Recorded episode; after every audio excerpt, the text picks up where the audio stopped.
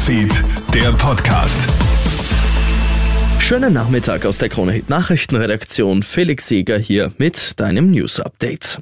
In Spanien gibt es ein Comeback der Maskenpflicht, zumindest in Krankenhäusern, Pflegeheimen und Arztpraxen. Wegen stark zunehmender Atemwegserkrankungen wie Grippe und Covid-19 gibt es ab heute in allen spanischen Gesundheitseinrichtungen wieder die Maskenpflicht.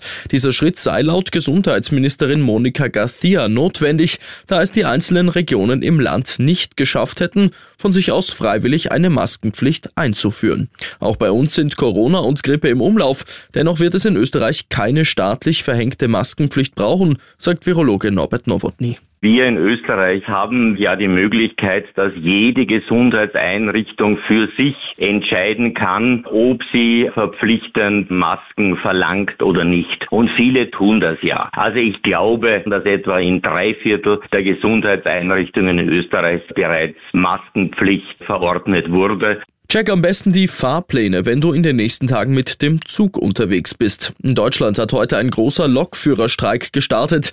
Dieser soll noch bis Freitag andauern. Auswirkungen davon sind auch bei uns in Österreich spürbar.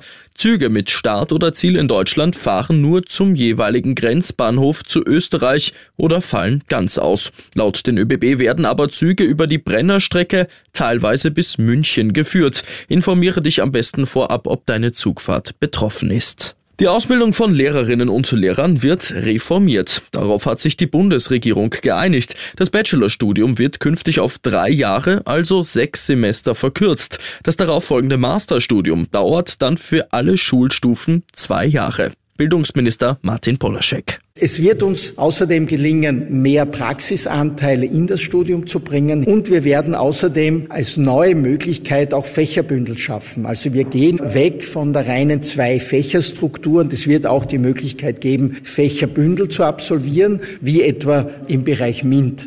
Das Dorotheum versteigert den ersten E-Bass von niemand Geringerem als Falco. Der Startpreis beträgt 10.000 Euro. Das hölzerne Bass wurde von Johann Hölzel alias Falco handsigniert. Auch ein originaler Gitarrenkoffer des Starsängers kommt für 2.000 Euro unter den Hammer. Die Versteigerung läuft noch bis zum 31. Jänner.